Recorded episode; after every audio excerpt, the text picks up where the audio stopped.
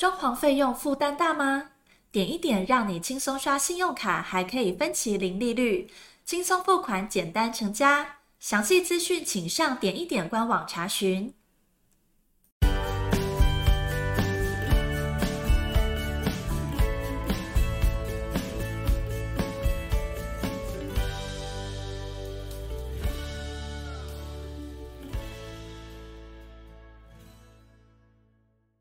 欢迎收听你家我家，我是 Jordan。大家好，好开心又跟大家在你家我家的 Podcast 呃见面哈。今天我想要延续上次 Jordan 跟大家提到的装潢纠纷的第二个系列，那今天也是第二章，就是身为屋主的彷徨不安呐、那这个不安是来自于哪里呢？那彷徨又来自于哪里呢？其实简单扼要来讲，就是在产业资讯的落差，造成信任感的缺失的问题。其实我们常听到资讯不对称，它这个意思就是说，参与参与交易的这个各方啊，所拥有的可影响交易的资讯不同。一般而言呢，卖家哈比买家拥有更多关于交易物品的讯息。但但相反的情况也可能会存在。以室内设计啊、房屋装修的服务交易来说，是属于前者。意思就是说，设计师能掌握的资讯呢，远比屋主来的多。所以不对称的讯息呢，很可能会导致逆向选择。那我们或者我们称之为不利选择，或者是恶性的选择。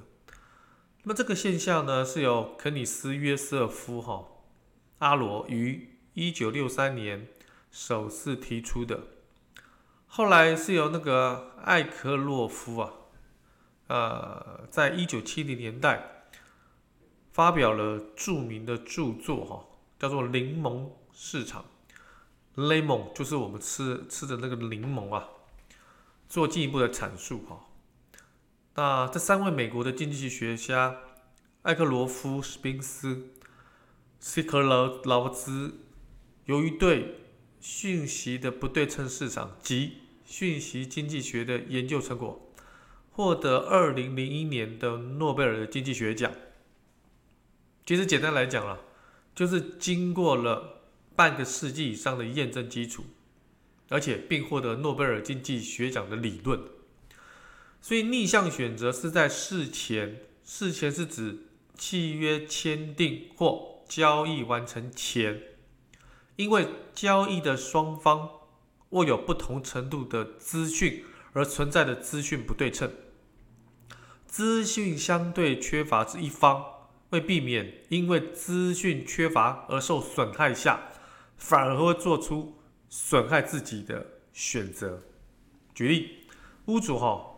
不了解室内装修市场的各项服务的其实的真正价值，所以降低最高最高哦，各位要非常听得清楚，所以降低最高愿意支付的价格，来避免自己可能蒙受的损失，在实际实际哈实际在购买这个服务之前降低出价。但是反而会造成买到的什么品质较差的服务，而当市场充斥着各种劣质的服务，即产生所谓刚才 Jordan 所提到的柠檬市场。所以柠檬是指什么？指有瑕疵的、有劣质的。好，所以原本以为消费者，尤其是装潢的业主，他他觉得他这样做对他来讲是最大的利益。没想到，他为了避免自己的损失，降低愿意支付的价格，反而买到的是品质比较差的服务。以室内装修这个产业来讲，哈，屋主在所能获得的资讯不足的时候，选择的方式呢，偏向很片面，而且倾向于价格作为考虑。为什么以价格作为考虑？因为屋主的。不专业，他他没有办法去判别这样的价值的价格的相对性在哪里。举个例来讲，报价就是最重要的考虑标准。所以我们相信有物，我们绝对相信有物美价廉的服务存在。但是这个背后有更多的时候，物有所值才是考虑的标准。尤其在室内装修这个行业，当我们的装潢的业主或者是消费者考虑的标准只剩价格的时候，肯定造成市场的恶性竞争，最后就会演变成劣质的产品服务充斥的结果。所以，坚持好的服务的、好的建材的、好的工班的。好的师傅，要么就不是被市场淘汰，要么就是一定要放低他的标准，他才能在这个市场上生存。所以，解决资讯不对称的方法，当然包括讯息你要揭露啊，认证的制度啊，信誉与评价的制度啊，提供财货的保护维修、售后服务，制定规范等。其实我们点一点平台设立到现在。逐步在建立的就是信誉评价制度。我们透过非常多年与室内设计合作的经验，逐步为屋主淘汰服务有问题的设计师。而我们的最终目标是在更多的讯息揭露，达到双方的资讯趋于平等。所以很多人会问下面几个问题，其中一个第一个问题是说，那室内装修的市场真的有资讯公开透明的一天吗？我可以这样跟大家分享哈，以 Jordan 的角度哈，所有的装潢业主都来自于各各个不同的产业，自然也会不了解不同产业当中的资讯不对称的状况，因此也会对我们公司所提供的经营目标哈感到很疑惑。公开透明本来就是一个理想，肯定有很大的难度，但是只要参与的人够多，数据就会更加的充足。加上我们公司点一点的努力，哈，这个促成一个更健康的市场的时间一定会到来。就如同很多业主过来问我们一个问题，就是说，哎，我们是怎么筛选设计师？我们如何找到好的设计师？其实就是非常实际的，公司有装潢的业务跟设计师直接的业务合作，从这个业务的合作当中，我们去观察、记录。设计师跟屋主的互动、回应的效率、专业的展现、施工的品质、沟通的一些内容，是不是符合这个业界的标准，甚至在标准之上？唯有这种非常实际的这种追踪，而且非常 detailed、仔细的、深入的去这个让装潢业主跟设计师的所有过程都被记录。这就是我们坚持的，对业主负责。业主负责，因为真正的客户是业主，绝对不是设计师。设计师就是我们平台的合作伙伴。这个之后我们会找一集再特别来说明这个部分哈。再来第二个问题说，为了避免逆向的选择哈，那屋主应该怎么找室内设计师？解决资讯不对称是一个长期的目标。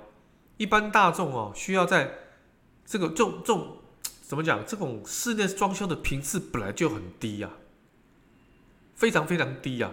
其实跟买房的次数差不多，所以在开始考虑选择的时候，也有一定的时间压力。大概都是买房子之后你才会装潢，可是你买房子之后到你要装潢，你不能拖太久啊，不然你房贷你要付啊，很多各项的成本你要支出啊。所以这个时候你就会有时间的压力，因此呢，我们要提供一些方式来去避免屋主做出逆向选择，帮助屋主找到适合的设计师啊。我觉得第一个也是好，就是说你要确认他有没有应备的证照嘛。我想室内设计主要的就是两种证照，一种就是建筑物室内装修工程管理乙级，以及建筑物室内设计乙级。这两种证照，很多装潢的业主很怕碰到装潢的蟑螂，所以不少人也学聪明了，在找室内设计公司的时候呢，会上内政部的营建署，也就是全国建筑管理的资讯系统入口网，里面有两个，一个就是室内装修业登记查询，另外一个就是室内装修专业技术人员查询，这两个的入路径啊来做查询。啊，这时候我们会把这些查询放在我们的主稿、逐字稿当中哈，大家可以方便去查询。那么室内设计装修这个登记的查询呢，查的就是室内设计公司是否有建筑物室内装修工程的管理以及的这个证照。那么当然只有这个证照你才能施工嘛。而且室内设计专业技术人员查询看的是室内设计师是否有两张这种证照。所以这两张证照最主要的差异呢，就是拥有室内装修工程管理乙级。可以开设室内设计工作室或者是公司啦。那么室内设计以及的技术室是考验设计师的功力的证明。所以室内装修工程的这个规则啊，则是以室内设计师整套整套图面进行发包、工程监工，确保按图施工，保障工施工的品质。那么，在这个室内设计业界呢，基本上都是先考了装修的工程管理乙级，然后再开业，然后才会边工作边练习，慢慢考取室内设计的乙级的技术士的证照。也就是说，拥有室内设计乙级技术士的证照，能负责帮你规划跟设计图，不能帮你施工。不知道装潢的业主这样有没有听清楚？我想这个是非常仔细的一个流程。好，第二个，你要了解实际的经历。除了你要确认设计师应备的证照之外，第二个就要了解实际的经历。真的拥有证照，不表示设计师的实际经验就非常的足够，而且可以提供你良好的试装服务。生活在台湾这么多补习班林立的华人地区，哈，应考取并拥有合格成绩，哈，其实老实讲啊，只要掌握到技巧，都不是太难的事情。因此，在找在在找设计师的同时呢，建议进一步要参考室内设计师的相关经历。我们前一个章节有提到，设计师的作品要看设计师的作品到底哪些风格、哪些空间的类型、平数的大小，如此才能按照自己房子的状况找到合适的设计师。当然，除了这些之外，你还要去做更多的了解，才能判断眼前的设计是不是你要找的。有经验的设计师呢，在跟你沟通的过程当中，有能力的对你所提出的所有问题进行分析。并且提出适合你预算的解决方案，判断一个设计师哈是否可以信赖，其实最直接的还是透过交流来实现。准备一些有含量的问题，有含金量的问题，就可以大概知道判断说，哎，这个设计师到底靠不靠谱？那当然，对设计师来说，在做方案之前的倾听跟互动咨询十分重要，并且要按照一定的流程。有效地反映出客户的期望和需求，是优秀的设计师必备的什么素质啊？尤其是别墅豪宅类的业主哈，双方的充分交流是尤其非常的重要。但另外啦，提供其他的判断的重点，你可以在与设计师当面沟通的时候，请对方展示一些案件的参考。许多有经验的设计师呢，会在职业的过程当中逐步建立自己的资料库，这些资料包成什么工程。包括隐蔽的部位、家具、软件、事物配好的整体效果照片、测量图、各个专业的施工图、竣工图、客户资料。这些资料对于其他客户是介绍自己业绩用的，也是对自己的工作总结。这个跟各资法无关哦。我们其实把一些重要的其他客户的各资隐蔽，你就可以把你的专业给你下一个你想要承接的客户、装潢的业主当中展现你的专业。哦，这个我想很必要去跟这个所谓的设计师来做一些确认。所以刚提到就能提到说啊，有人问我的第一个问题啊，有没有资讯透明的公开一天呢？那第二个问题是，那避免逆向选择，那应该怎么找设计师啊？第三个问题，那室内设计师该如何推广品牌，让客户选择优质的服务呢？好，我们这个系列哈是装潢的纠纷系列。所以我们的对象不是只有装潢业主，还有我们的设计师啊。所以网络的发达让设计师除了专心案件之外，哈，可能还需要有其他的技能，比如说你的业务的推广啊、沟通啊。所以设计师要如何做，可以避免逆向选择？设计师也是有逆向选择哦，去影响整体市场，并且得到良好的长期效益哈。首先，我觉得第一个就是设计师，你一定要有一个正确的经营理念，要把自己良好的服务跟理念推广出去。那常见的做法，我觉得我建议设计师有几个做法。当然，第一个就是花钱嘛，就是投放广告。那其实投放广告在不管是各个社群、各个平台，或是这个搜寻系统，我觉得这是最有效的方法。但是投放广告有它的一定技巧哈，所以呃，现在非常多的客户都会上网去做一个比价。但是这个时候，设计师可能会落入一个如果不降价就没有竞争力的错觉当中。每个人都有机会成为网络客，不过设计师必须要明白一件事情：网络客当然会用价格做当当做标准之一啦，是因为他们有其他的资讯做参考嘛。所以，如果这个时候设计师愿意揭露更多的有效讯息，就会获得客户对你第一步信赖的好印象。好，第二个，制造口碑嘛。口碑当然就分了实际的口口相传，这是最传统的方式。当然还有网络的评价了。所以网络的发展之后，后者变得更加流行。我相信我们的生活当中都接触过 Google 的我的商家，所以不少网友都热衷去在商家发表评论。那么这种口碑在发展初期是相当有效的，但近几年出现的一些口碑的公司哈，专门在制造口碑的公司，也让这种评鉴呢慢慢失去了信赖。所以相同的道理哈。网络的论坛也常常失去了其他这个其中的一个真实性。我们非常不建议设计师制造假口碑来吸引客户，而且行销公司市面上多的不得了，它的品质也是参差不一啊。那么演算法为了提供健康的网络使用环境，也是不断的在变化。你不会知道投入的成本何时会打水漂。再者，消费者现在也越来越精明，也有。一些些足够的方式来判断真假，所以在比较理想的状态之下呢，让客户自发性的留下口碑是最保险的方式，也是最真实的方式。所以针对网络的言论，我们要注意一点哈，在网络世界里，大多是好事不出门，坏事传千里啊。一旦留下负面的评论呢，也建议设计师哈留下真诚的解释，不必卸责，不必推诿，也不虚假，用好的处理态度哦，反而会让你的品牌平反。我们非常不支持引战，但也不要让自己建立的事业无辜受害。当有其他的业主喜欢你的作品，但是对网络的负评产生疑虑的时候，你要知道，其实对方已经提供了一个解释的机会。这个时候，你更应该抓住你表现服务态度的机会。那么第三个当然是促销方案，促销无非就是让利了啊，促成品牌的推广跟案件的成交哈。对于比较有预算限制的屋主呢，诶，这不是是一个好方法哈。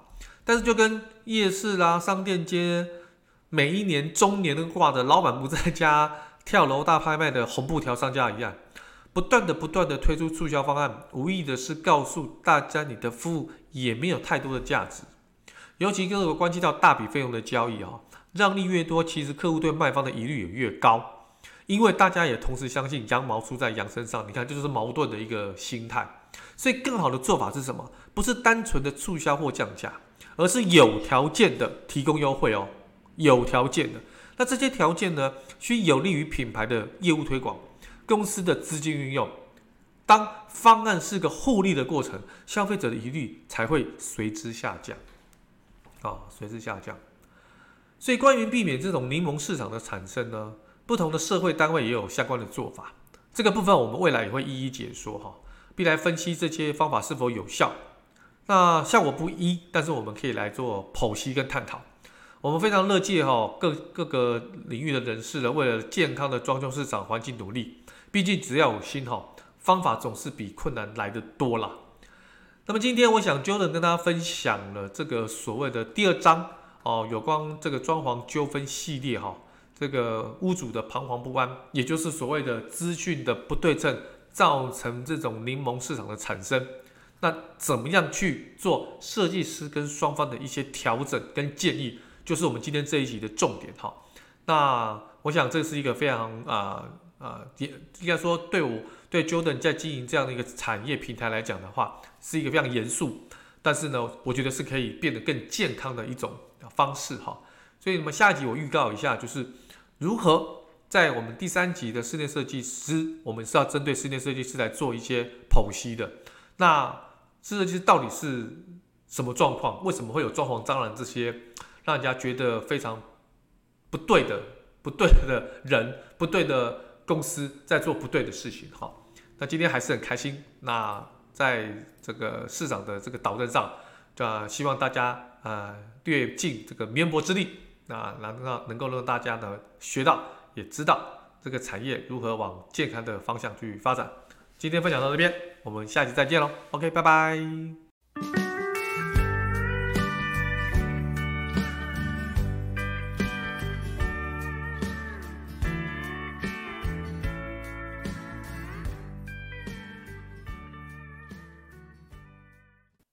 装潢费用负担大吗？点一点让你轻松刷信用卡，还可以分期零利率，轻松付款，简单成家。详细资讯请上点一点官网查询。